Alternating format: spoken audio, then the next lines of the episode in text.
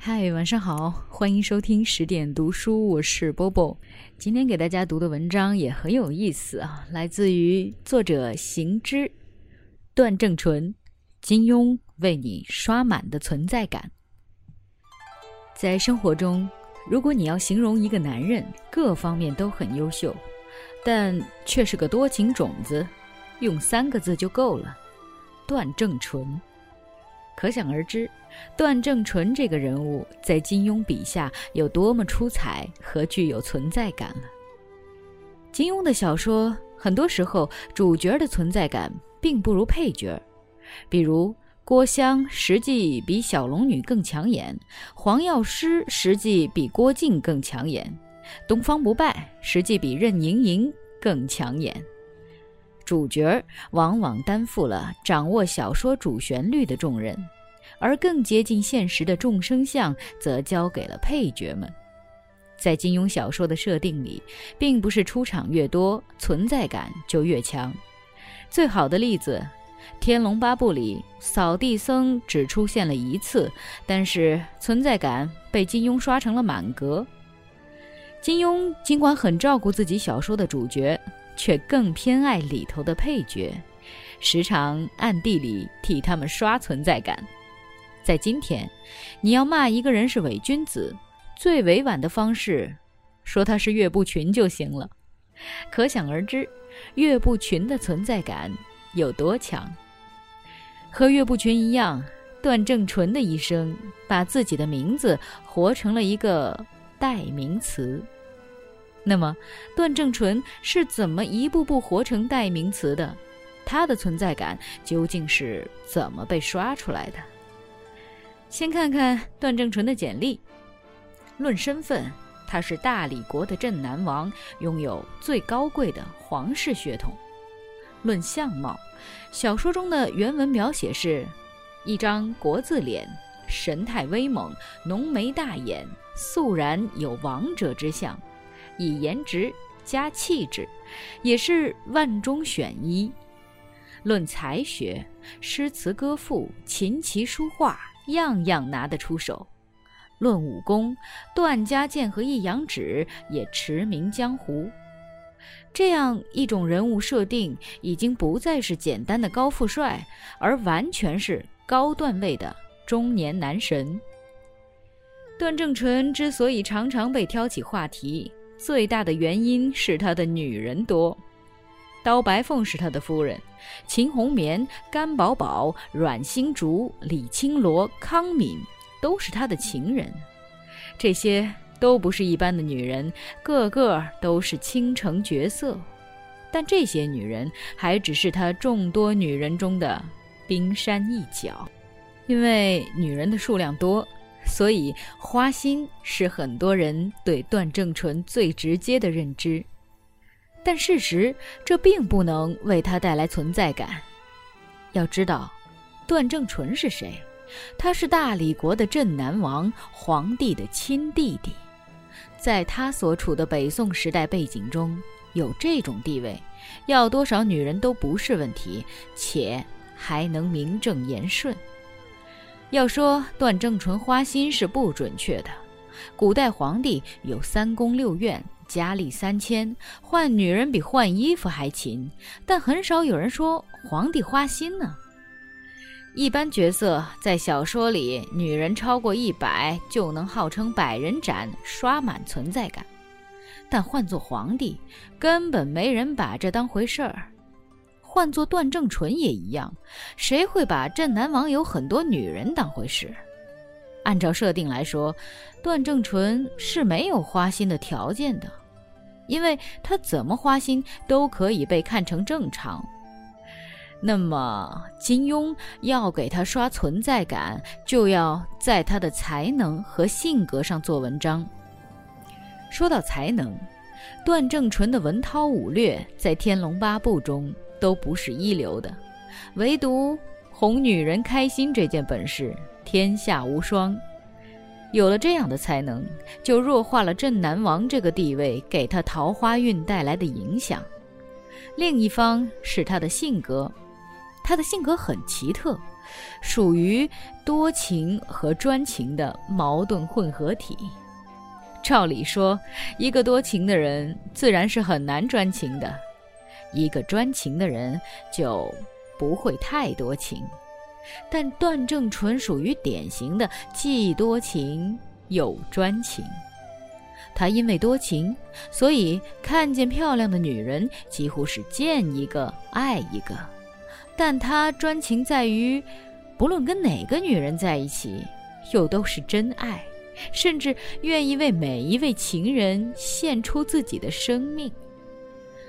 段正淳风流一生，最后结局是不忍重情人为己而死，自杀殉情。金庸在描写段正淳殉情之前的场景，这样写道：“段正淳已决心殉情，此刻更无他念，心想：玉儿已长大成人，文武双全，大理国不愁无英主明君，我更有什么放不下心的？回头向段夫人道：‘夫人，我对不起你。’”在我心中，这些女子和你一样，个个是我心肝宝贝。我爱她们是真，爱你也是一样的真诚。这一段揭露了两重信息：第一，段正淳死之前先考虑了段誉的未来，继而考虑到了大理国的未来；临死前还在考虑家人与国家的未来，显然心中是存有责任感的。第二，他虽然多情又专情，却十分坦荡，到死都坚持个个都是我的真爱的原则。这种人，你说他不负责任，他却心有家国；你说他一生浪荡，他却磊落的令人佩服。段正淳的一生可谓是牡丹花下死，做鬼也风流，风流。而不下流，贯穿了他的一生。他年轻时候处处留情，导致段誉到处碰见妹妹，无论是作为丈夫还是父亲都不称职。但如果撇开这一点看，他又绝对算得上一位豪杰。段正淳的人格矛盾不只体现在他的多情与专情并存上，还体现在他的奢靡浪漫。与正气凛然上，在私下里，他是一个十分懂得享受锦衣玉食、富有生活情趣的人。他擅长于吸引异性、营造浪漫、创作闺房情画，甚至于发明了五罗青烟掌这样专为调情而生的武学。从这一点上，你拿他跟萧峰比，完全是两种画风。如果萧峰属于大漠孤烟的豪壮，那段正淳只能算是小桥流水的温婉。但就是这样一个整天游戏在红罗软帐的风流王爷，鲜衣怒马走江湖的时候，却也豪气顿生。《天龙八部》第二十二章“双眸灿灿如星”中，当阿紫质疑他的人品，说。我爹爹如是英雄好汉，我便认他；他倘是无耻之徒，打架要靠人帮手，我认这种爹爹做甚时？他的表现是：段正淳为人虽然风流，于英雄好汉这四个字的名声却甚是爱惜。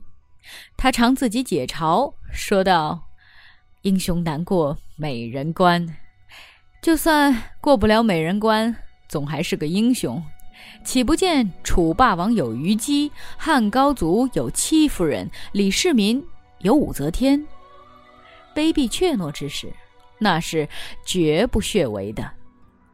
他于剧斗之际，听得阿紫的说话，当即大声说道：“生死成败又有什么了不起？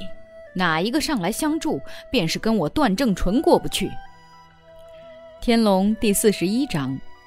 烟云十八飞骑，奔腾如虎风烟举当中，少室山上，萧峰落难时，段正淳的表现是：段正淳低声向范化、华鹤梗、拔天石诸人道：“这位萧大侠与我有救命之恩，待会儿危急之际，咱们冲入人群，助他脱险。”范华道：“是。”向拔刃相向的数千豪杰瞧了几眼，说道：“对方人多，不知主公有何妙策？”段正淳摇摇头，说道：“大丈夫恩怨分明，尽力而为，以死相报。”大理众士齐声道：“原当如此。”天龙第四十二章：老魔小丑岂堪一击，胜之不武当中。当叶二娘被众人怀疑是段正淳的情人时，段正淳的反应是：段誉、阮星竹、范华、华鹤梗、八天石等大理一系诸人，听二人说到这一桩昔年的风流事迹，情不自禁的都偷眼向段正淳瞄了一眼，都觉叶二娘这个情郎身份、性情、处事、年纪。无一不和他相似，连段正淳也是大起疑心。我所识的女子着实不少，难道有她在内？怎么半点也记不起来？倘若当真是我累得他如此，纵然在天下英雄之前声名扫地，段某也绝不能丝毫亏待了他。从各种表现上看，段正淳虽然风流成性，却也。豪气干云，凭借这一点，他比金庸小说里的其他王爷都更具人格魅力。明明是一个获得女色易如反掌的镇南王，却偏偏执着于爱情；明明一生多情，却又要次次专情；明明擅长甜言蜜语，却骨子透着一股正义凛然。正是这样，金庸一步步刷满了段正淳的存在感。在小说里，一个人的存在感要强，从来不是靠优点多，而是靠争议点多。段正淳的优点和缺点都极其鲜明，混合在一起，究竟是男神还是渣男？通过不同的视角看，便横看成岭，侧成峰。一个配角有多难以下定论，就意味着有多出彩。这个时代感情世界里，人们普遍认为两样品质最重要：一是专，二是真。但如果这两样放在一起，非要选一样，哪样更重要？如果一份感情虽然专一，却未见得有多真，很多人并不觉得珍贵；而如果一份感情虽然真，却并不专，很多人则无法接受。又专又真的感情，只大量存在韩剧和童话里，而武侠小说中，金庸塑造的段正淳正是反童话式的存在。在感情世界的江湖里，段正淳这样一个男人，足够令所有女人满意，也足够令所有女人失望。段正淳似乎在证明，即便一个人拥有了所有人都喜欢的真实，在外设条件不足的情况下，依旧会受到道德及感情层面的审判。感情的世界，真解决不了所有问题。但当哪一天大家终于明白，如果连真都没有，一切都成问题的时候，或许就能将段正淳重新看待。有些人的坏，总只能在特殊时候才看得到；有人的好，也只能在特殊时候看得到。但毕竟，人生大部分时候都不怎么特殊，所以往往前者总是占便宜的。我一个朋友跟我讲，她有个闺蜜，嫁给了一个好男人，之前两人一切都好。突然有一天，闺蜜获知得了癌症，男人则立马提出离婚，以后把自己的钱握在手上，不肯拿出一分。她叹道：“或许只有在难的时候，才能看清一个男人吧。”我问她。你知道段正淳吗？他说：“知道。你为什么提他？我说，只有在这种时候，我才敢在你们女人面前说，其实我欣赏他。好了，这篇文章就和大家分享到这里。我不知道作者对于段正淳的观点，大家能不能接受？我能感受得到，他行文当中其实已经非常的小心，避开了用很多的肯定句，啊，反复在段正淳的两面之间，既没有对他进行褒，也没有对他进行贬。那你对段正淳是怎么看的呢？他到底是一个好男人，还是一个渣男？欢迎在评论当中留言。今晚就是这样，我是波波。在厦门跟各位说晚安。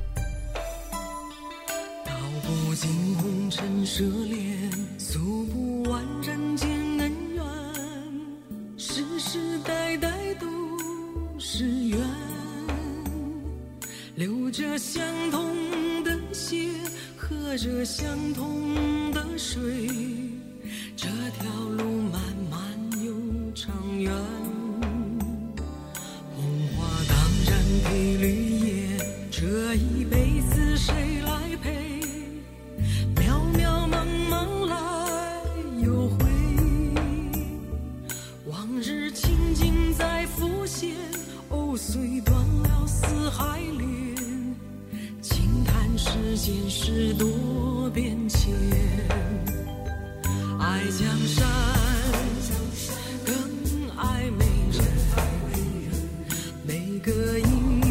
英雄好汉宁愿孤单好儿郎浑身是胆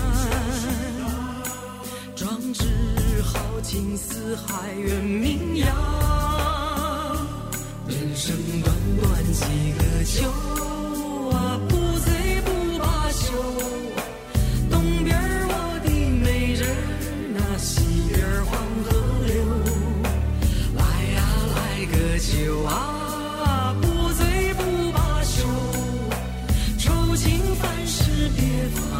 心头。